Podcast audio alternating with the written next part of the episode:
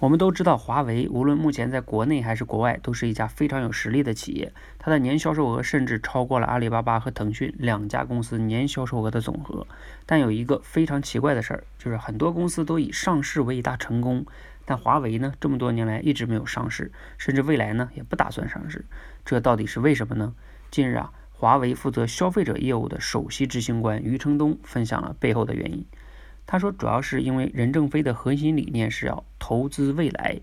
我们都知道，上市公司呢，它每个季度都要交财报，而财报呢，往往直接会影响投资者对它的信心，也就会影响股价。这难免呢，会让公司决策层把目光聚焦到短期利润上来，这样呢，财报才会好看。但这往往会让公司失去长远竞争力。虽然华为的成功，我们普通企业无法复制，但投资未来的战略。还是值得我们每一个企业去学习的，希望对你有启发。